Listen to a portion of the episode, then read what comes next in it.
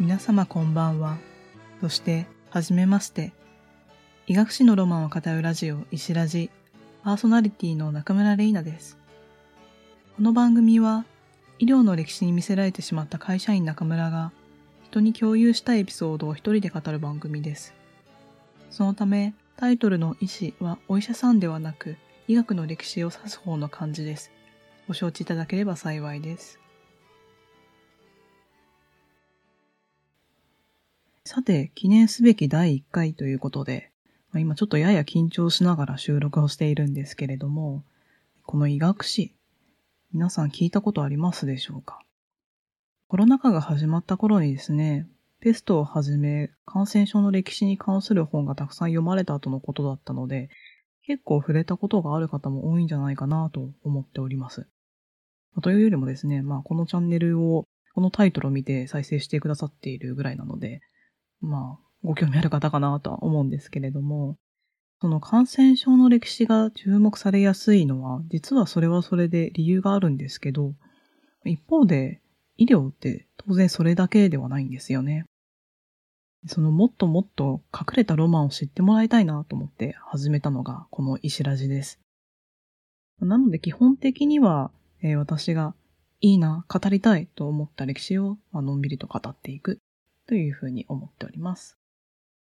ということで、今回は第1回なので、一旦自己紹介をさせていただこうかなと思います。主な内容としては、経歴、医学史との出会い、あとはこのチャンネルで話していきたいことについてまとめております。まず私の経歴ですね。えー、どっから始めるかなんですけど、まあ、医学史との出会いと関わるので、ちょっと大学から始めようかなと思います。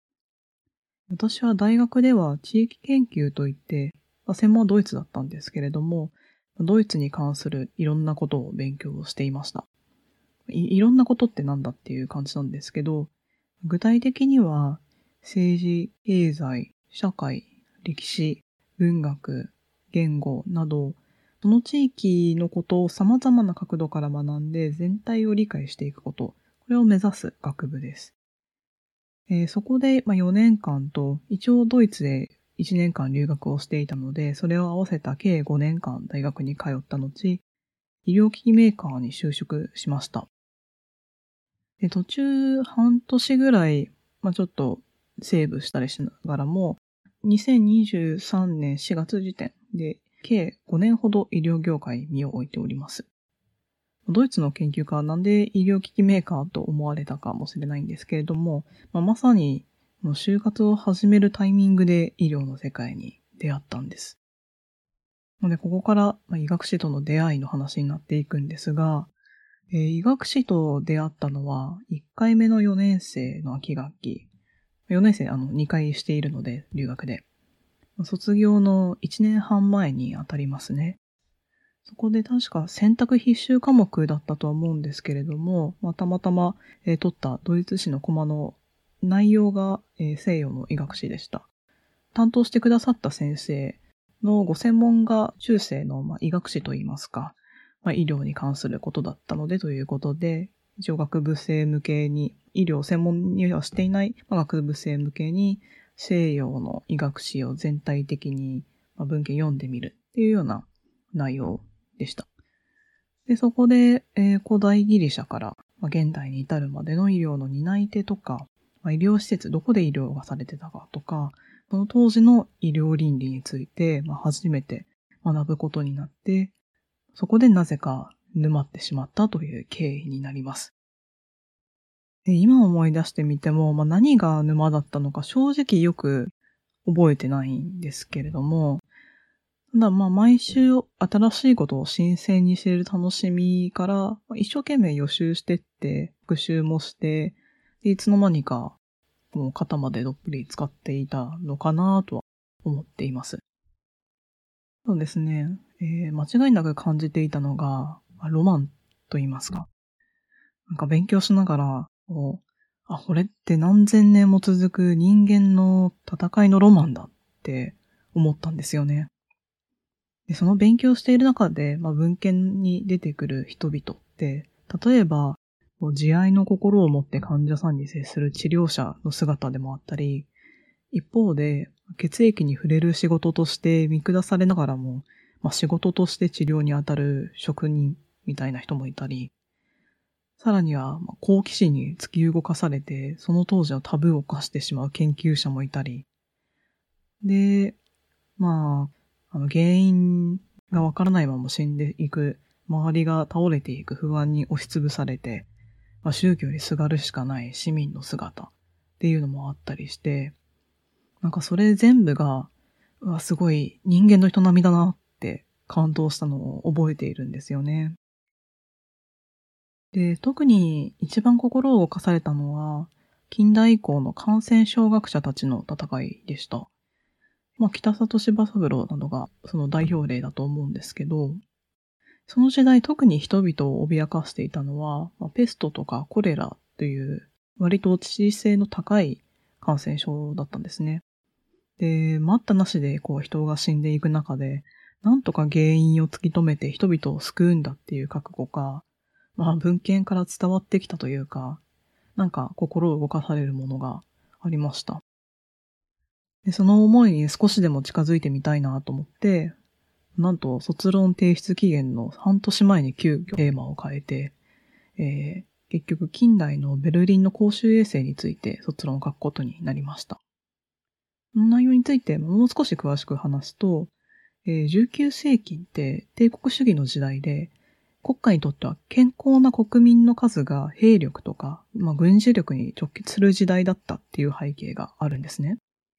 一方で、産業革命によって農村から都市に人が流れ込んできて、でも給料は安いし、土地は狭いから、地下になんか下水が溢れ返るしで、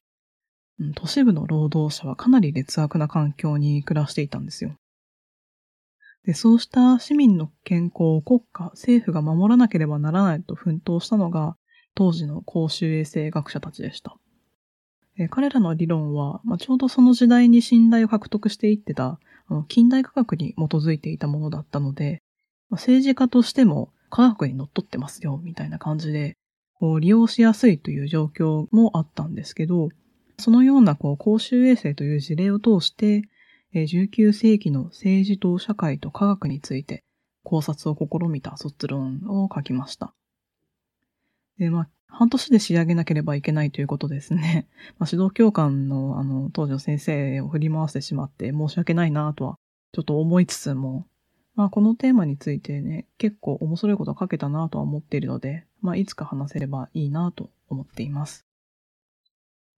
あとですね、まあ、考えてみれば、そういう医療の戦いって今も続いてるじゃんというふうに、コロナ前でしたけど、気づいて、それならその研究成果を必要としている人にちゃんと届ける仕事がしたいなと思って、ちょうどあの4年生、まあ1回目の4年生の冬頃に就職活動を始めて、えー、医療業界に進むに至りました。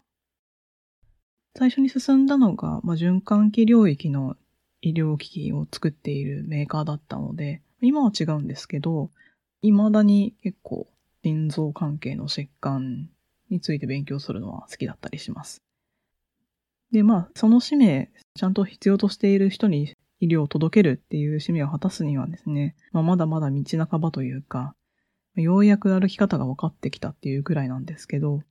まあでも結果的にいい出会いができたなとは思っていて、偶然あの時ドイツ史の授業を担当して医学史を教えてくださった先生には、今でもとても感謝しています。というわけでですね、この番組も、そういう経験の延長線上にあります。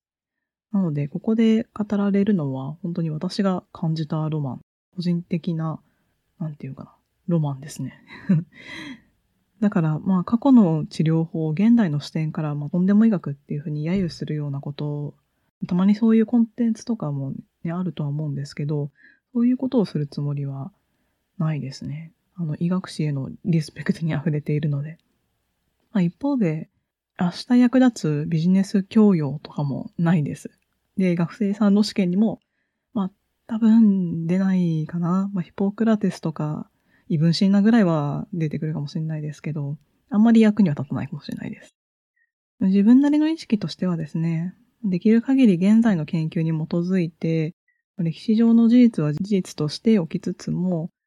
まあ、一歴史ファンの目線で語って、最終的には一緒にロマンを感じてくれる方が一人でも増えたらいいなと思っています。